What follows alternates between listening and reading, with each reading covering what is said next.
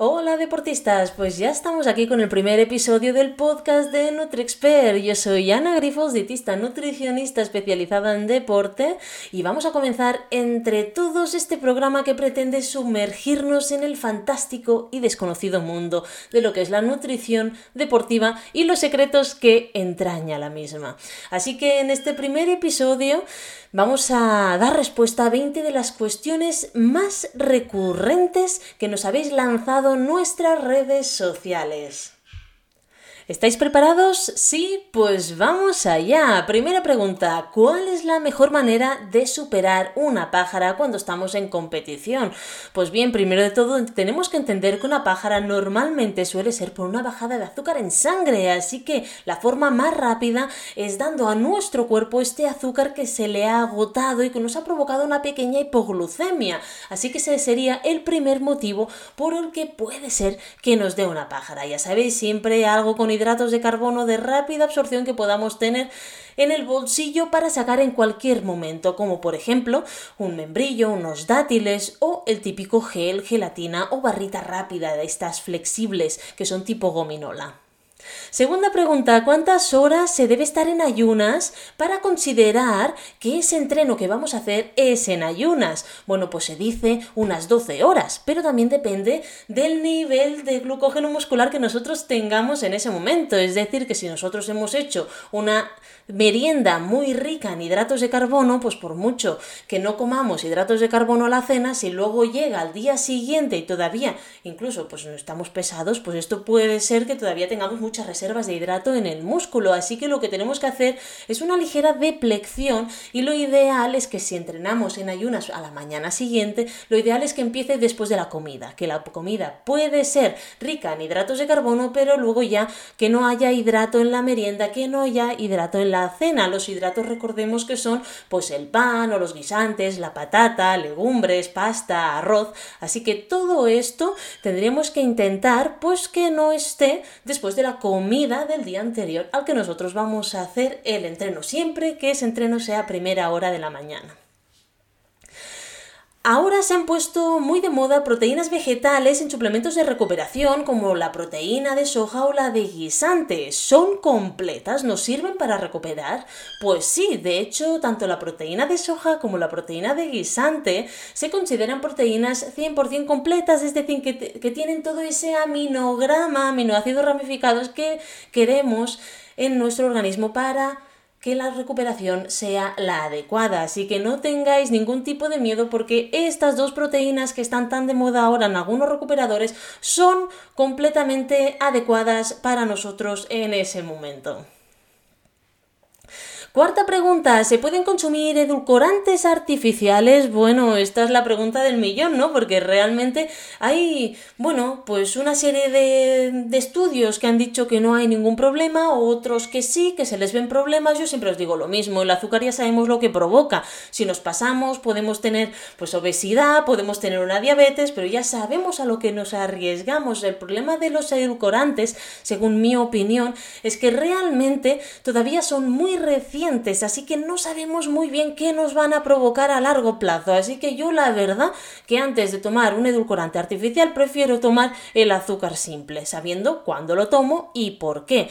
Y luego teniendo en cuenta que hay opciones naturales que endulzan de forma completamente natural, como son las hojas de stevia. Enteras las ponemos en nuestro té, las ponemos en nuestro café, dejamos esperar un par de minutos y ese café o ese té que tomemos es completamente dulce. Así que esta es una natural que esta sí se ha visto que tiene algunos beneficios como control de glucemia en nuestro cuerpo. Quinta pregunta. Tras un entreno, ¿puedo usar la maltodextrina como recuperador? ¿Está bien? Bueno, a ver, si vamos a ver lo que es la maltodextrina, la maltodextrina es un hidrato de carbono. Así que si nosotros queremos usar este hidrato de carbono como recuperador, tenemos que ver que le falta una cosa, que es la proteína. Porque cuando nosotros recuperamos, no solamente necesitamos hidrato de carbono, sino que necesitamos también proteína. El ratio más o menos general que se dice para todos los deportes serían, pues para cada 2 gramos de hidrato de carbono, 1 de proteína. Así que si solamente usas maltodextrinas o solamente usas una bebida isotónica, no va a ser suficiente para que te recuperes bien. Tienes que recuperar también con algo de proteína, sea de forma añadida que le pongas tú o sea en forma de, bueno, dentro del batido de la bebida que uses. ¿A partir de cuántos kilómetros se recomienda tomar un recovery en nuestro entreno? Bueno, a ver, entendemos el recovery como recovery artificial, ¿no? Este que lo mezclamos en agua o en, bebidas vegetales, ¿no? Lo mezclamos y ya tenemos el recovery. Bueno, pues a ver, lo podemos tomar realmente en cualquier momento. El tema es si te es práctico o no tomarlo, ¿vale? Es decir, mm, si tú, por ejemplo, haces un entreno y luego vas a estar a casa, vas a irte a casa, por muy largo, por muy corto que sea, no es más Mm, apetecible hacerte tú un recovery natural en casa, ¿verdad? Pues por ejemplo, bebida de soja, que es de la que más proteína mm, vegetal tiene en este caso, ya que hemos hablado antes de la, de la proteína vegetal, pues la bebida de soja es de las leches vegetales que más proteína tiene. Si esto lo mezclamos con un plátano, es un recovery natural que todos podemos hacer en casa, así que es práctico.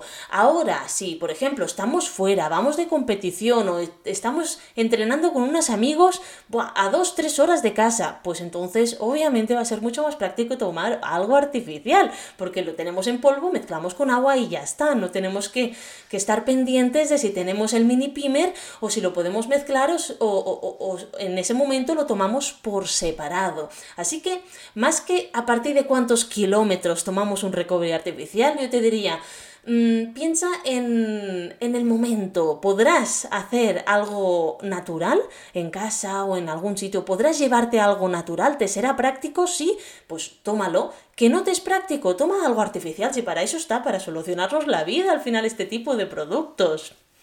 Vamos a la siguiente pregunta. Séptima pregunta. ¿Se puede tomar té en vez de café cuando hacemos una descarga de cafeína?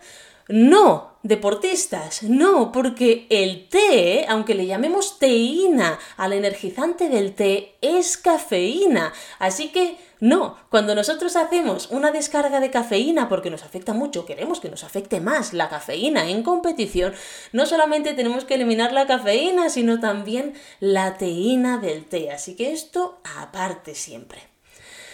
Octava pregunta, ¿los frutos secos son adecuados en competición? Sé que los frutos secos han sido muy usados en competición y lo siguen siendo. En muchos habituallamientos nos encontramos pues nueces, almendras, pero realmente si nos paramos a pensar qué llevan los frutos secos, llevan los tres componentes que son muy difíciles de digerir a nivel estomacal, que son la grasa, la proteína y la fibra. De hecho, el fruto seco prácticamente es, es, grasa y proteína, no tiene nada más, ¿vale? Luego además tiene fibra.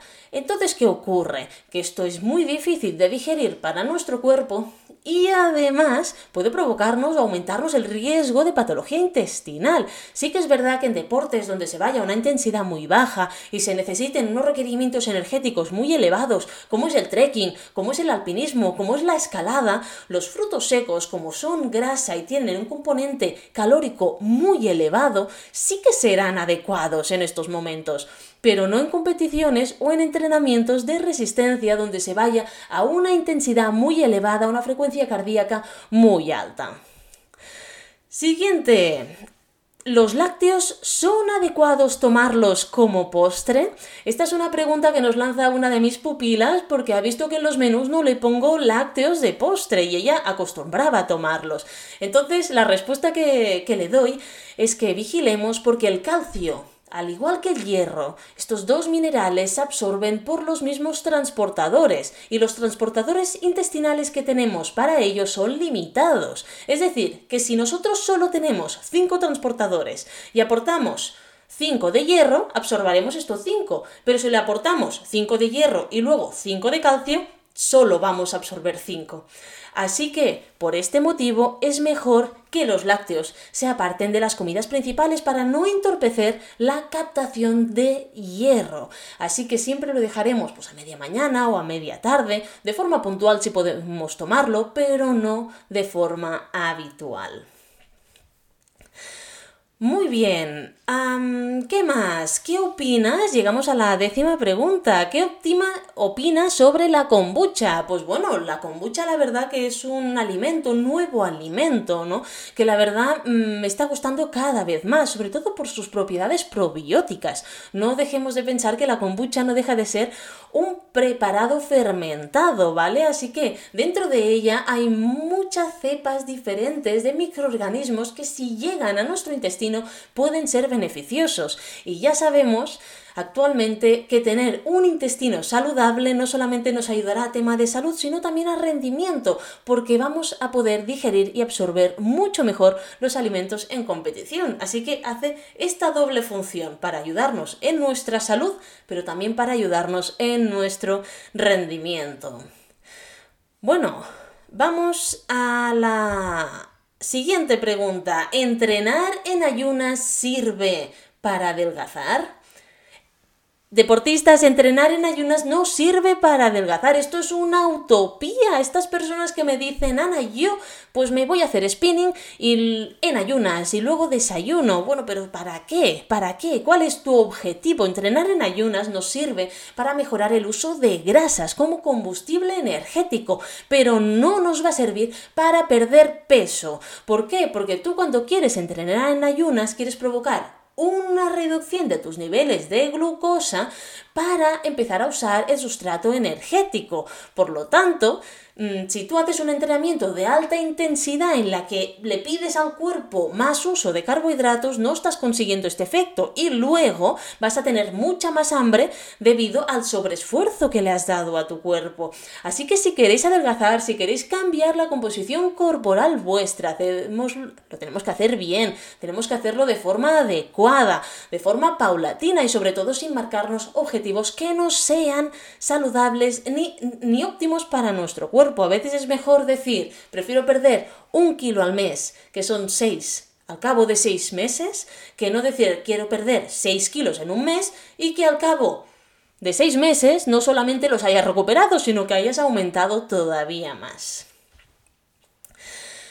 Siguiente, ¿cada cuándo se recomienda tomar analíticas de sangre? De forma habitual se recomienda una vez al año. Sí que es verdad que en deportistas sería adecuado hacerlo cada seis meses. Y si hay problemas que se detectan pequeñas anemias o algún déficit, pues sería ideal hacerlo cada tres meses. El problema realmente viene en que eh, nuestro sistema sanitario y algunos sistemas sanitarios que no nos permiten tomarnos analíticas de forma tan recurrente. Así que lo mejor es hablarlo con vuestros profesionales del equipo, vuestro entrenador, vuestro médico deportivo, vuestro dietista deportivo y que podamos elegir cuál será el mejor momento. Así que habrán deportistas que solamente podrán hacer una al año, entonces tendremos que escoger muy bien cuándo lo hacemos, otros que podemos hacer dos al año y entonces tendremos que escoger en qué dos momentos, pero ya nos dan más flexibilidad para corregir déficits, y otros que realmente podremos hacerlo, oye, tres o cuatro veces al año, pues esto es fantástico, ¿no? Lo que nunca debemos hacer es tomar una analítica de sangre 3-4 semanas antes de un objetivo importante, porque tendremos que recuperar todo este volumen sanguíneo que hemos perdido y este hierro que hemos perdido. Así que, por favor, antes de una competición, no nos tomemos una analítica de sangre y del mismo modo, 2-3 semanas después de una competición muy intensa, tampoco. ¿Por qué? Porque el cuerpo todavía se tiene que recuperar. Así que, antes y después tenemos que ir con cuidado, asesoraros con vuestros profesionales, ellos os van a decir cuándo será mejor tomar una analítica de sangre. Siguiente, tomar un gel antes de una competición es bueno, es adecuado. Pregunta del millón, ¿cuántos de nosotros hemos estado en una competición en el cajón de salida? Hemos mirado alrededor y decimos, hola, pero si este, este y este se están tomando un gel ahora, pero ¿por qué? Bueno, pues a ver, esto Depende. Hay personas o competiciones en las que no hará falta, por ejemplo, competiciones muy largas. Pues oye, ¿para qué te vas a tomar un gel justo en el cajón de salida si tu competición va a durar cuatro horas? Casi es mejor desayuna bien, carga bien los depósitos de glucosa. Claro, si tienes algún problema en el desayuno, esto ya es diferente, porque entonces sí que tendremos que tomar algo más previo, ¿no? Pero si es una competición muy larga, no. Ahora, bueno, no si has podido desayunar bien. Ahora, si la competición es corta, es explosiva, sabemos que va a durar poco, pero vamos a ir bueno, así con una frecuencia cardíaca que no vamos a poder comer nada durante esos 5, 10, 15, 20, 25 minutos o 30 que va a durar la competición, ahí quizás sí es interesante no solamente tomar el gel previo, sino también algo de cafeína anteriormente o incluso betalanina, ¿vale? Así que hay una serie de secretitos en función de la longitud de la competición y de cómo tú vas a llevarla a cabo, si va a ser muy intensa o no va a ser tan intensa. Siguiente pregunta, ¿cómo organizamos la merienda y la cena si entrenamos por la tarde-noche? Una pregunta muy interesante porque hay personas, eh, claro, la mayor parte de personas, pues trabajan durante la mañana y luego entrenan por la tarde, ¿no? Y hay algunas que sí, que entrenan a primera hora de la mañana, se levantan muy pronto porque lo prefieren. Pero para aquellos que entrenéis por la tarde-noche hay dos maneras de hacerlo. Oye, que resulta que entrenamos sobre las 6 de la tarde. Pues oye, merendamos a las 4, dejamos un par de horitas para que se asiente la merienda, ¿no? Y la tengamos circulando ahí en sangre para que esté disponible para nosotros en la competición en la competición, ¿no? En el entrenamiento y luego salimos a entrenar.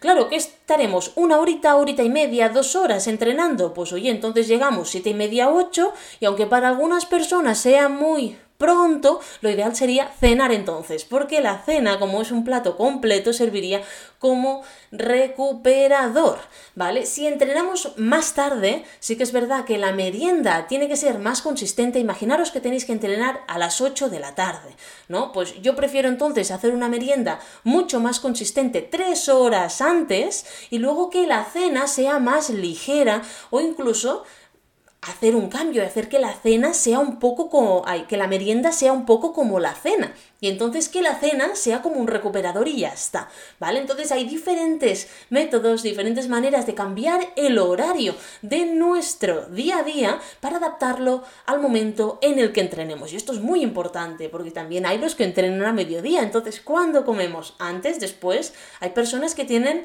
miedo o les da cosa comer a las 12 o comer a las once y media para poder entrenar a las 2, pero no, no nos tiene que hacer cosa. Además, tenemos que pensar en los países del norte que realmente comen a esa hora, ¿no? Entonces, simplemente se modifican las comidas mientras comamos a lo largo del día todo lo que nuestro cuerpo necesite será suficiente. Así que no nos dé miedo de intercambiar o hacer comidas en momentos previos a los que la mayor parte de la población de nuestro país, pues diría, ala, está comiendo muy pronto, ¿qué hace a esta hora comiendo? Bueno, pues mira, como a esta hora, para luego entrenar a mediodía, que es cuando más calienta el solecito y cuando mejor me sienta a mí. Así que estupendo, que no nos dé miedo. Muy bien, vamos a la siguiente, llegamos a la pregunta número 15. ¿Qué tenemos que comer los días post competición? Bueno, una pregunta muy compleja, ¿no? Porque depende, cuando nosotros tenemos una competición, pero es una competición cortita, que en una, dos horitas, pues la hemos tenido, pues seguramente ese mismo día, pues es suficiente para cargar todo lo que hemos perdido durante la competición. Sí que es verdad que en carreras muy largas o de ultra distancia, gastamos tanto a lo largo de la carrera, sobre todo si son por etapas, tipo maratón de sables o Tour de Géants, ¿vale? Gastamos tanto que es imposible cubrirlo a lo largo de un día. Entonces lo que hacemos es hacer un cómputo de todo eso que hemos gastado para poder introducirlo los días posteriores. Ahora, ¿qué será indispensable? Ah, después de una competición. Las vitaminas antioxidantes. Las vitaminas antioxidantes nos ayudarán a compensar esos niveles de oxidación que hemos generado durante, durante la competición y que no hemos podido compensar por nosotros mismos. Así que la vitamina A que se encuentra es la de los alimentos de color naranja, en la calabaza, en la zanahoria, en el mango, en el melocotón, todo esto. Adelante, tenemos que tomar los días posteriores. Vitamina C como los cítricos, la piña, las clementinas, naranjas, ahora en esta época hay un montón de cítricos también para prevenir resfriados. La vitamina C no cura los resfriados, pero sí que nos ayuda a prevenirlos. Pues en postcompetición será muy importante. Y luego la vitamina E, que es aquella que se obtiene de los frutos secos o de las semillas. Así que todo eso tenemos que empezar a usarlo en nuestras comidas posteriores y días posteriores a la competición. Siguiente. ¿Qué porcentaje de grasa es el ideal en un deportista? Bueno, pues depende, porque realmente cada deporte tiene sus baremos de grasa. Entonces, en función también de si eres mujer u hombre, va a depender. Por ejemplo, a nivel general, sin tener en cuenta los tipos de deporte, que si yo hago triatlón, yo hago atletismo, yo hago tal. No, a nivel general, ¿vale? Una mujer se dice que tiene que tener entre el 15 y el 25% de grasa si es deportista, si no es deportista puede llegar hasta el 35% de grasa. Y un hombre, normalmente un hombre deportista se encuentra entre el 5 y el 15%, hasta un 25% si no es deportista. Así que imaginaros cómo cambia. Si ya cambia entre ser o no deportistas, imaginaros cómo cambia entre los mismos deportistas. Por ejemplo, yo lo que me encuentro en chicas que hacen carreras de larga distancia por montaña es que realmente están por debajo del 15, están entre el 10 y el 15, mientras su ciclo menstrual no se altere, pues oye, puede estar bien, si se altera tenemos que ver que no estemos fallando o no le falte algún nutriente, porque ya sabemos que a través de las grasas se absorben muchas vitaminas y se generan muchas hormonas y muchas de ellas muy importantes para el deporte, así que que no nos dé miedo tener unos niveles de grasa adecuados porque para nuestra salud será completamente indispensable. Pregunta número 17. Nos acercamos ya casi, casi, casi, casi, casi al final. Así que vamos allá. ¿Sirven de algo los parches que miden la glucosa? Sinceramente, yo creo que sí, pero hay que saber interpretarlos. Hoy día creo que, claro, se empezaron a poner muy de moda desde que Kipchok lo, se lo puso, ¿no? Para mirar sus niveles de glucosa, pero tenemos que ver, una vez se trabaja con estos parches, que realmente hay un delay entre lo que nosotros medimos y lo que nos marca en el, bueno, en la aplicación, ¿no? ¿Por qué? Pues porque no mide directamente la glucosa que hay en sangre, ¿vale? Mide la glucosa que hay en el músculo. Entonces ya hay un pequeño retardo en esta respuesta que suele ser unos 15 minutos. Es decir, que si tú estás entrando en hipoglucemia y te lo acabas de medir, significa que ya vas tarde. Así que una de las cosas que nos enseñan estos parches es a saber organizarnos mucho mejor a comer cuando toca en competición y realmente a establecer un baremo de cuándo es mejor para nosotros comer. O sea, realmente sí es importante, pero que tampoco nos obsesionemos, porque si no podemos caer en un trastorno obsesivo compulsivo. Se está empezando a hablar de la glucorexia, esta obsesión, ¿no? Por mantener los niveles de glucosa estables. No se trata de mantener los niveles de glucosa entre aquí y aquí, sino que tu cuerpo sea capaz de compensarlo adecuadamente si sube un pelín. Obviamente no podemos tampoco pretender pues que nuestro cuerpo sea una máquina perfecta. Hay momentos en los que subirá más o menos.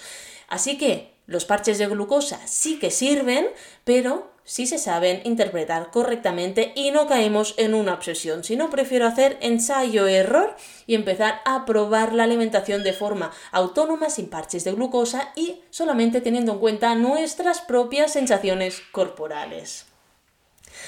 Vamos allá. ¿Cómo puedo evitar tener calambres? Es un... Los calambres tienen un factor, son multifactoriales realmente. No es que haya una sola eh, opción, un solo factor a tener en cuenta. Por ejemplo, el nivel del entrenamiento es muy importante, pero esto un entrenador nos lo va a explicar mejor, adaptar las cargas, simular lo que nos vamos a encontrar en competición, porque claro, si nosotros no entrenamos nunca un kilómetro vertical y a mitad de carrera, de una carrera nuestra, nos encontramos un kilómetro vertical, pues por supuesto que vamos a tener calambres, pero por falta de aclimatación del cuerpo, del músculo a ese tipo de, de entreno, ¿no?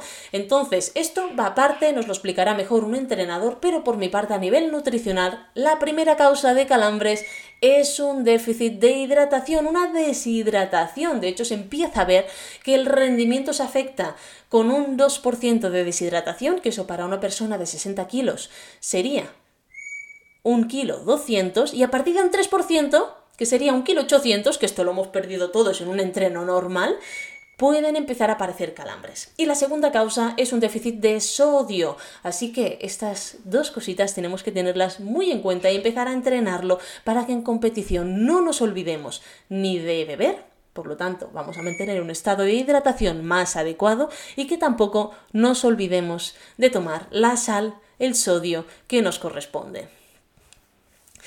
Vamos a por las últimas dos preguntas. La número 19 nos pregunta si quiero hacer una dieta vegetariana, ¿tendré el mismo rendimiento? Es una duda muy presente en muchos deportistas que empiezan a ser muy conscientes del cambio climático, quieren hacer una alimentación más sostenible o por sensibilidad hacia los animales, pues eh, realmente quieren hacer un cambio y se preguntan, ¿pero rendiré igual?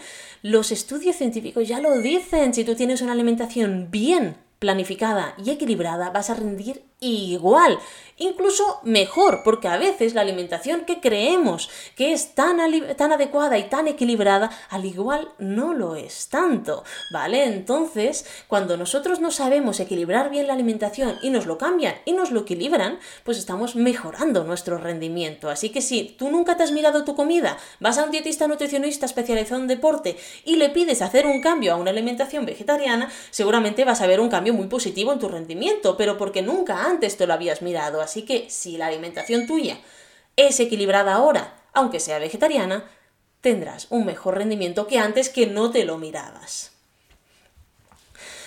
Y la última pregunta, la pregunta número 20, ¿cuánto dura la ventana metabólica? Pues bueno, la ventana metabólica realmente se dice que se decía que duraba entre dos horas, dos horas y media, ¿no? Pero realmente se ha visto que los minutos más importantes es desde que finalizamos el entrenamiento o la competición hasta 30 minutos después, es decir, cuando el cuerpo realmente todavía, todavía está caliente. ¿Por qué? Pues porque es cuando va a ser más capaz de absorber todos los nutrientes que le faltan, como por ejemplo las proteínas para regenerar a nivel muscular y para crear tejidos si se han destruido muchos o si se quiere hacer una hipertrofia, pero también los hidratos de carbono para recuperar esas reservas de hidrato que hemos perdido en la, en la competición o en el entrenamiento. Así que estos 30 primeros minutos son muy importantes. Ahora, ¿que podemos usar las dos horas después? Por supuesto, pero entonces fijaros que ya la recuperación tarda un poquito más, así como en la primera hora es muy eficiente, luego cada vez se irá alargando más. Pero siempre os digo lo mismo, no es lo mismo una persona que se dedique a la competición y necesite una recuperación muy, muy, muy rápida y muy efectiva que una persona que al igual pues mm, no, que entrenemos por hobby, ¿no? Y entonces, oye, si en vez de 24 horas tardo 48 en recuperarme, no me preocupa. Así que también esto va a depender de vosotros. Pero tener en cuenta que los 30 primeros minutos son muy, muy importantes. Así que ahora sí, llegada esta pregunta número 20, ya, bueno, espero que no se, no se os haya hecho eterno. Llevamos casi casi media horita haciendo unas preguntas-respuestas muy rápidas de muchos temas que se pueden ampliar, por supuesto, ya lo iremos haciendo. Pero espero que os haya gustado y poder veros en el próximo episodio, que de hecho ya sabemos que irá dedicado a si es posible, alimentarnos de forma natural a lo largo de una competición. Así que trataremos diferentes temas y espero que os sea tan interesante como este que habéis escuchado. No dudéis que si tenéis más dudas de nutrición deportiva o queréis hacer un asesoramiento individualizado para esta temporada, poneros en contacto con nosotros a info.nutriexpert.com o nuestras redes sociales, tanto la de NutriExpert como la mía propia, Ana Grifols, porque ahí os esperaremos para vuestras dudas y ayudaros en lo que necesitéis. Así que ahora sí chicos, solo os puedo desear que paséis un muy buen día y nos vemos en el siguiente.